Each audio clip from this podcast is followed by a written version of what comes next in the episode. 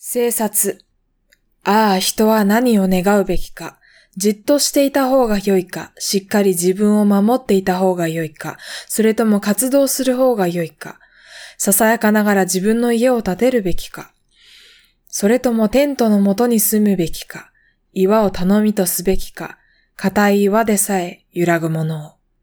一つのことが誰にでも当てはまりはしない。めいめい自分のすることに注意せよ。めいめい自分のいるところに注意せよ。立っているものは倒れないように注意せよ。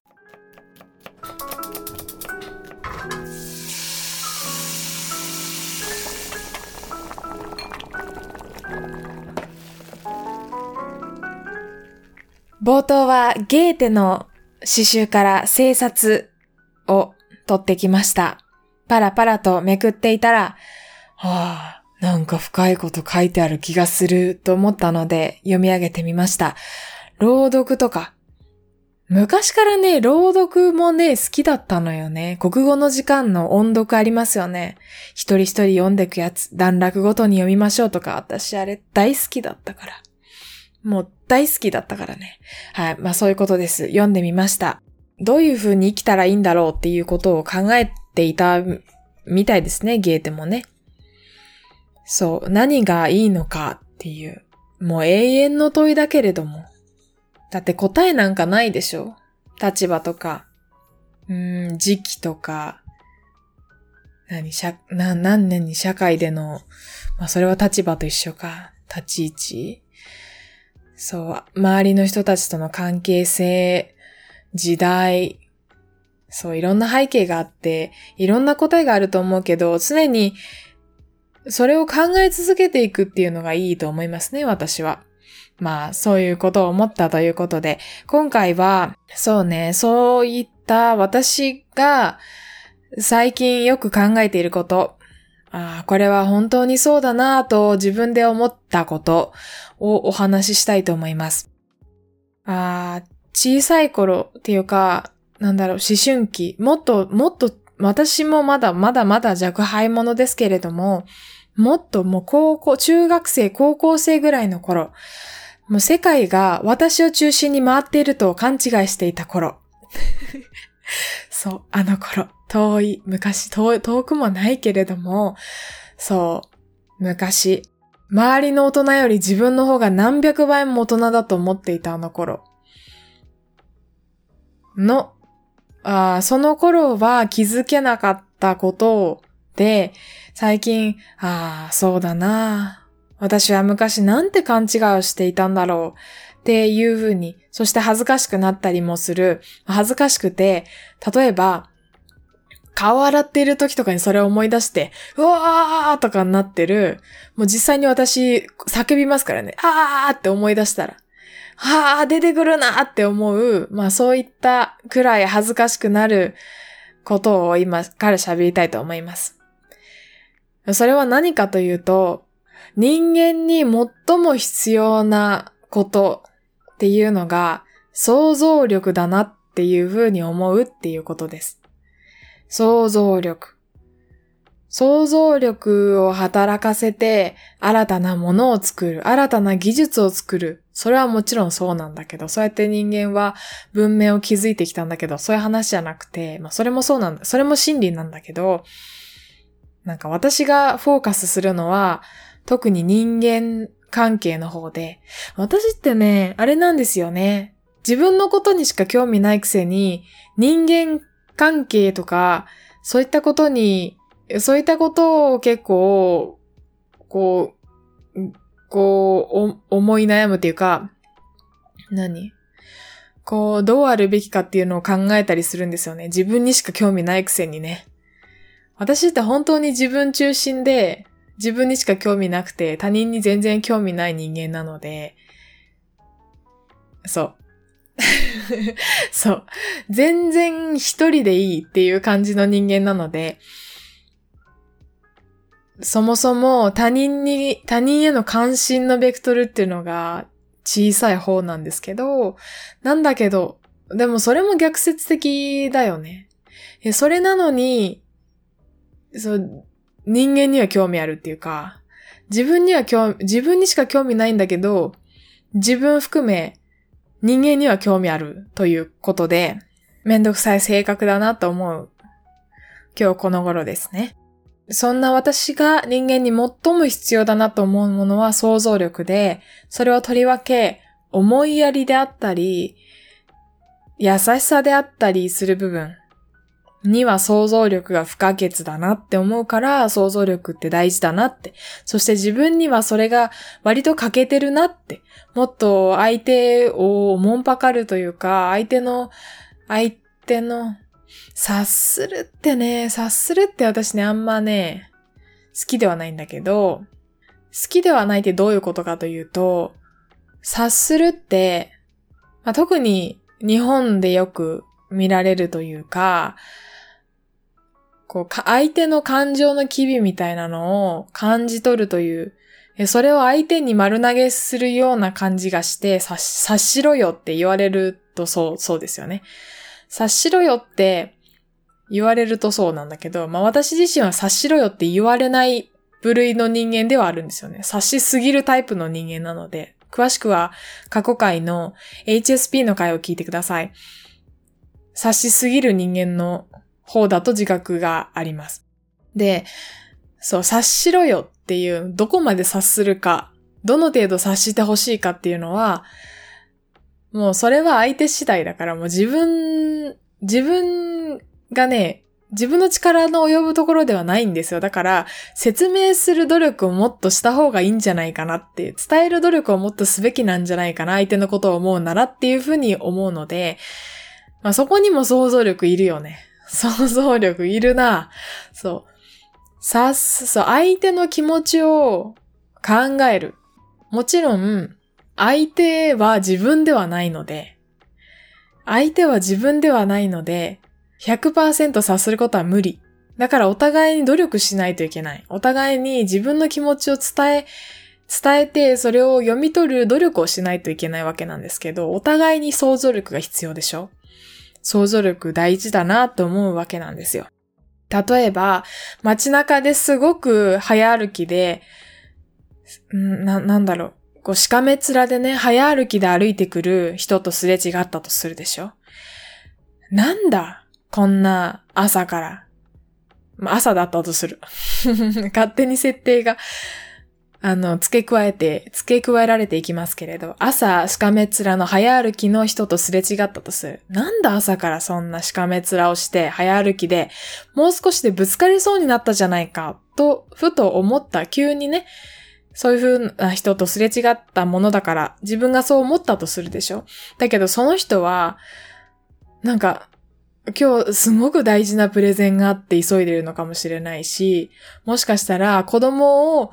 病院、子供が急に熱を出して病院に行って、で、家でね、看病して、したかったんだけど会社を結局休めなくて、で、少しもう遅れそうになりながらも会社に行く、まあちょっと、ちょっと設定がガバガバすぎるんですけど、そんな多忙な人かもしれないでしょ？で、そこにはね、もう本当にもう無限、無限大の可能性があるわけ。シュレディンガーの猫じゃん。シュレディンガーの猫というのは、あれだね、毒ガスで、あの箱の中に猫ちゃんが入ってて、毒ガスで、毒ガスをその箱の中に充満させるんだけど、その箱を開けるまでは猫が死んでないっていう開けないと死んだかどうかわかんないっていう。だから、パラレルワールドじゃないけど、違うのか？なわかんないけど、まあ、そんな感じの哲学的な命題ですね。何億万通り、億万ってちょっとアホっぽいな。なんかね、すごいもう何百通りの何千通りの何億通りの可能性があるなって。だから、そこにこうイライラしててもしょうがないなと思ったりとか、するわけ。です。そう。なんか、そう、想像力が必要だねって、お互いに努力が必要だね、伝え合う努力と読み取る努力が必要だねって。だから、人間関係で悩んでいる人は、自分だけのせいに、自分のせいにしすぎてはいけないっていうふうにも思うんですよね。例えば、こう、私がそうなんだけど、人と初対面で会った時に円滑にコミュニケーションが取れない。とか、なんだろう、相手が、こう、名乗るまで自分が名乗れないみたいな、わかります？なんかこう自分から名乗って、よろしくお願いしますって言えばいいのに、こうそれはね、後から思うんですよ。言えばいいのに自分って思うの、思うんだけど、急にその場に、初対面の人とその場に、急に話すことになったとしたら、もう、冷や汗が流れ、いや、大げさか。それは、それはちょっと大げさかもしれないけど、でも、どうしたらいいんだろうって固まってしまうことがよくあるんですが、なんかね、そういう時に、あ自分はなんてダメな人間なんだろうって思わなくてもいいいいんですよ。それはなぜかというと、相手も、相手がね、さっと名乗って、あのー、話を振ってくれるような話の上手い人だったらそんな思いしなくていいんだから。だから相手もそこそこ話下手だったってことだなって 思うようにしたらいいんじゃないかなっていうふうに思ったわけ。私これ、中学校の時とか高校生の時とかすごく悩んでて対人関係。自分ってなんて話が面白くないんだろうとか、なんてこう、無礼な人間なんだ。なんでこんなに挨拶ができないんだろうとか、自分、自分自身が初めて出会った人に名乗ってすぐ仲良くなることができないんだろうとか、仲良くなることができないんだろうとか、まあそういう風に悩んだ時期もあったし、なんだけど、まあ、一旦仲良くなってしまえば、私って、あの、面白いやつだなって思われるようなこと結構あるし、受け入れてもらえてるなっていう感覚がする、気持ちがするわけなので、大丈夫。それは大丈夫。っていう。まあ何が言いたいかというと、自分を責めすぎないでっていう。相手ももしかしたら悩んでるかもしれないし、あなただけのせいではないよっていうことも言いたかった。それだけが言いたかったわけじゃないけど、それも言いたかった。で、その想像力が優しさとか思いやりに重要だよねっていうことにつながって、もう一つ私が、ああ、本当にそうだなと思うのが、優しさって賢さだなっていうこと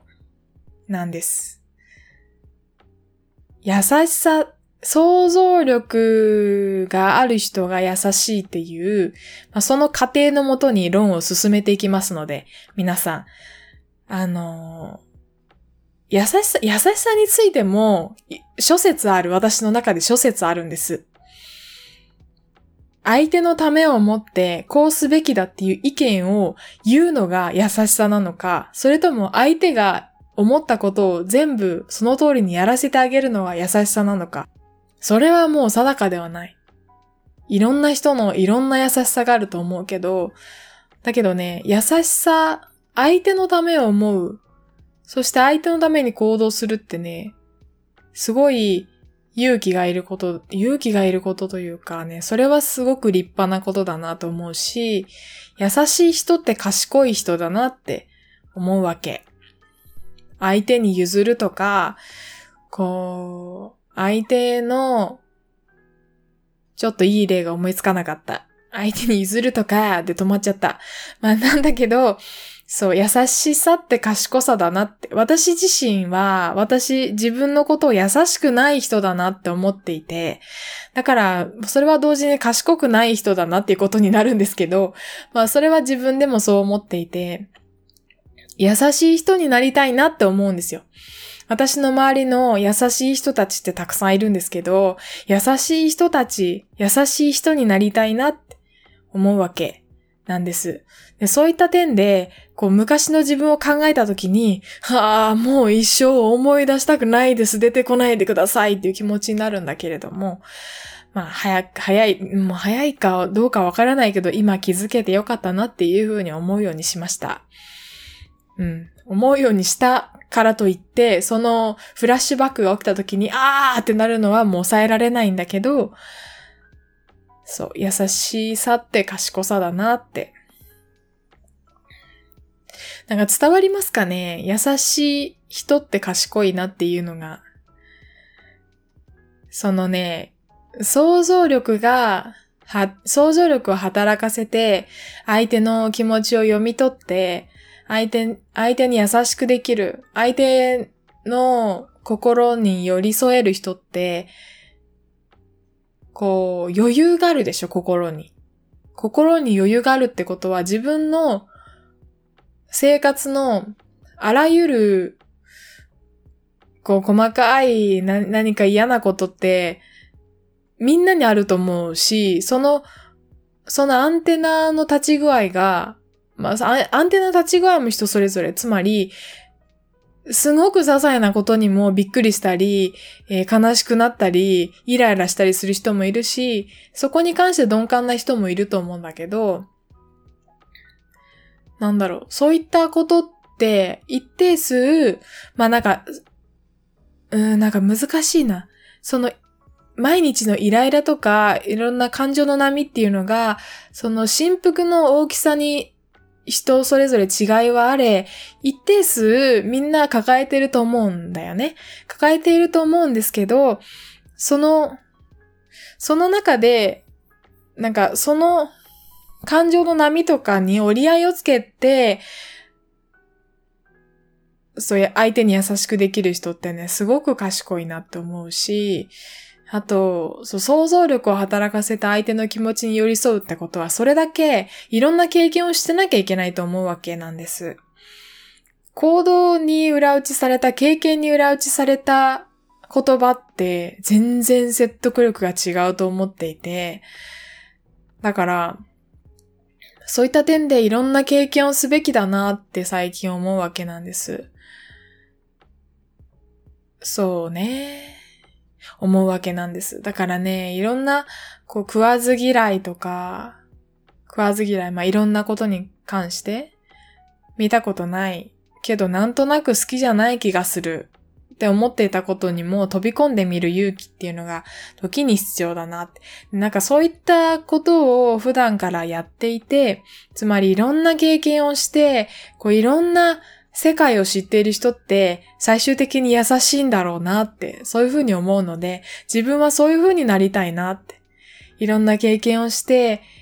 こう、自分の世界を広げて、許容性を大きくして、相手に優しくできる、他人に優しくできる人間になりたいなって思うわけなんです。じゃあこんな感じかな、今回は。こんな感じでお話を終わりたいと思います。すごくあっちこっち話が飛んだので、伝わったかどうかはわかりません。だけど、こ